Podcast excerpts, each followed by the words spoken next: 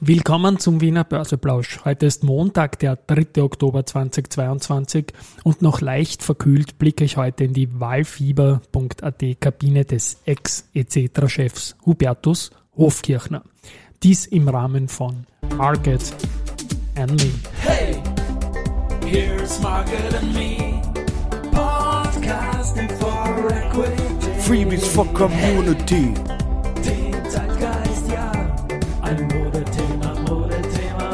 Ja, die Börse als Modethema und die Oktoberfolgen des Wiener Börseplausch sind präsentiert von Wiener Berger und der VAS AG, die ja heuer noch ein Listing in Wien plant und über die ich im Oktober einiges erzählen werde. Ich beginne aber noch einmal, na, beginnen wir mit dem aktuellen Markt. Das ist, glaube ich, immer am spannendsten. Und zwar ja 5642 Punkte, ein weiteres Minus von 0,68 Prozent jetzt im äh, ATXDR. Es ist 11 Uhr, nein, es ist 12.40 Uhr, als ich das jetzt hier einspreche. Auf der Gewinnerseite haben wir POR mit plus 4,33 Prozent. Da gibt es einen Grund dazu, denn die haben ein Aktienrückkaufprogramm gestartet. Äh, maximal 10 Millionen Euro wollen sie dafür ausgeben. Und das beginnt am 7.10. Also sie haben es noch nicht gestartet, aber die Ankündigung alleine ja, tut der Aktie natürlich gut und Applaus dafür an den Karl-Heinz Strauß. Dann weiters auf der Gewinnerseite die SBO mit plus 1,9 Prozent, die da zuletzt stark verloren ist, aber noch immer überlegen der Year-to-Date Best Performer und dann die Do Co. mit plus 1,7 Prozent. Auf der Verliererseite Warimbex mit minus 3,5 Prozent, die Pira Mobility mit minus 3,2 Prozent. Und da möchte ich auch kurz einhaken, weil da hat ja der Michael Tatzreiter in der Vorwoche oder vor, vor zehn Tagen circa habe ich ihm ein Mail beantwortet, ein, ein Mail an, an Rudi, das reingekommen war. Äh, ob sportliche Erfolge mit der Aktie am nächsten Tag irgendwie eine Korrelation ankündigen. Und dieses Minus heute von minus 3,2 Prozent beweist, dass das definitiv nicht der Fall ist zumindest in diesem einen Ereignis, denn der Miguel Oliveira, der hat gestern den MotoGP auf KTM in Thailand gewonnen. Es war für den Oliveira der zweite äh, Saisonsieg und ja, für die KTM ist das doch was Besonderes, so ein Sieg, denn die KTM hat jetzt in, glaube ich, in sechs Jahren MotoGP sieben Siege eingefahren. Also da ist das durchaus schon eine, eine schöne Geschichte. Gut, ähm, September wollte ich noch blicken. Da ist es so, dass der September dann 7,14% Minus gebracht hat. Damit bleibt der September natürlich der schlechteste der zwölf Monate, war schon vorher, das ist er noch einmal schlechter. Im Schnitt ist im September jetzt im über 32 Jahre, Verzeihung, mit minus 1,65 Prozent nach unten gegangen. Jetzt hat der Oktober begonnen, da gibt es einen Schnitt von plus 0,07 Prozent. Das würde man schon nehmen. Das ist der achtbeste von zwölf Monaten. Die Einzelaktiensicht aller aktuellen, aktuellen ATX Prime-Titel ist so, dass die UBM die Nummer 1 ist im, im äh, September mit 3,37 Prozent in 34 Jahren und der beste große Titel ist die BAWAG. Ja, ein Update hat es auch noch gegeben vom lieben Hubertus Hofkirchner, der macht äh, mit seiner Firma Predike auch die Wahlfieber.at, der war ja etc. Vorstand und ist einfach so ein Superhirn irgendwie in der Prognose. Und mit Wahlfieber geht es jetzt um die Bundespräsidentenwahl und da ist er der Frage Stichwahl oder nicht nachgegangen und er geht von einem Unentschieden aus und sieht einen Geld, Geldbriefkurs von Van der Bellen bei 50,39, also eher nicht äh, Stichwahl. Auf jeden Fall wird es eine ganz, ganz, ganz knappe Entscheidung.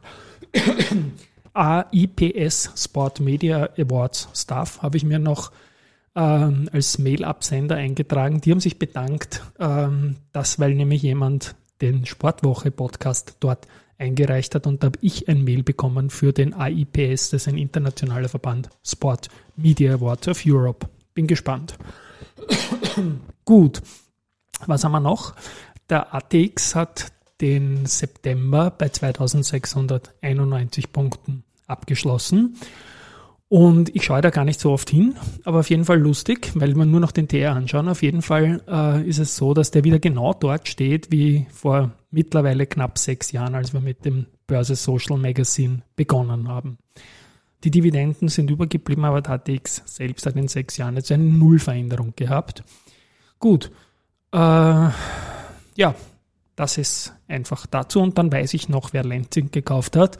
Nämlich der Max Demel hat in seinem Öko-Invest äh, Börsenbrief ein Limit genannt, das in der Vorwoche erfüllt worden sein hätte müssen, wenn man den Satz so irgendwie sagen kann. Nachrichten habe ich auch noch zum Herbert Schein. Der ist als Warta-Vorstand zurückgetreten, bleibt aber im Konzern, beim Warta-Konzern und beginnt dort eine neue Aufgabe, wie er selber auf LinkedIn schreibt. Und er wird sich dem Geschäft mit großen Lithium-Ionen-Zellen widmen bleibt noch bis 31. Dezember Mitglied des Vorstands. Ist vielleicht, wenn ich das so sagen darf, ein bisschen unglücklich dann kommuniziert worden, der schnelle Abgang in einer schwierigen Phase, weil es geglaubt, weil man glauben durfte, dass da vielleicht das Ganze zu schnell gegangen ist und da fängt man immer zu rätseln an, wenn er jetzt eh bleibt und was anderes macht, ist das gleich eine ganz eine andere Nachricht. Und die Montana Tech Components von Michael Theuner, die ja Eigentümerin der Wata ist, den, wird den Anteil geringfügig reduzieren um die Liquidität für Wachstumsprojekte in anderen Divisionen zu stärken. Gut, es immer hat äh, die Strategie angepasst und wird sich wie äh, angekündigt von Immobilien in Deutschland trennen. Und die ersten Deals sind verhandelt, sowohl in Rostock als auch in Leipzig wurden größere Portfolios verkauft. Zum Kaufpreis gibt's Stillschweigen.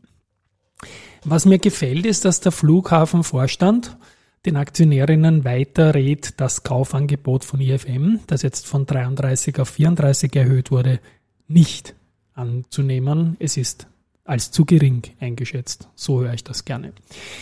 Äh, Meyer-Mellenhoff hat den im Juni vereinbarten Erwerb von Essentra nun abgeschlossen. Auch das, glaube ich, ist eine gute Sache. Ein organisches Wachstum da. Aventa verkauft auch, und zwar im Zuge eines Asset-Deals, ein zweites Wohnprojekt an die IMAG-Gruppe. Auch das ist eine Geschichte, wo keine finanziellen Einzelheiten bekannt gegeben werden, aber es ist, glaube ich, gut, dass man sich das Portfolio auch immer wieder anschaut. Und Clean Energy hat jetzt zum ersten Halbjahr die Umsätze genannt, und zwar 2,7 Millionen Euro nach äh, im Vorjahr 1,6 Millionen, also deutliches Wachstum. Auf der anderen Seite geht aber auch das EBITDA nach unten und zwar auf minus 1,1 Millionen Euro von minus 0,5 Millionen Euro. Das ist auf noch nicht fertiggestellte und abgerechnete Photovoltaikprojekte zurückzuführen, aber auch auf den Personalaufbau. Gut, das war's für heute. Der angekündigte Zertifikate-Magazin-Podcast, den spreche ich dann ein. Das Skript ist fertig und ich liebe es einfach, aber ich spreche ihn dann ein, wenn die Stimme wieder relaxter ist. Und ich glaube, man hört, das dauert noch, aber vielleicht morgen, übermorgen, in dieser Woche wird was weitergehen. Tschüss und Baba, gesund bleiben und vielleicht wird alles gut.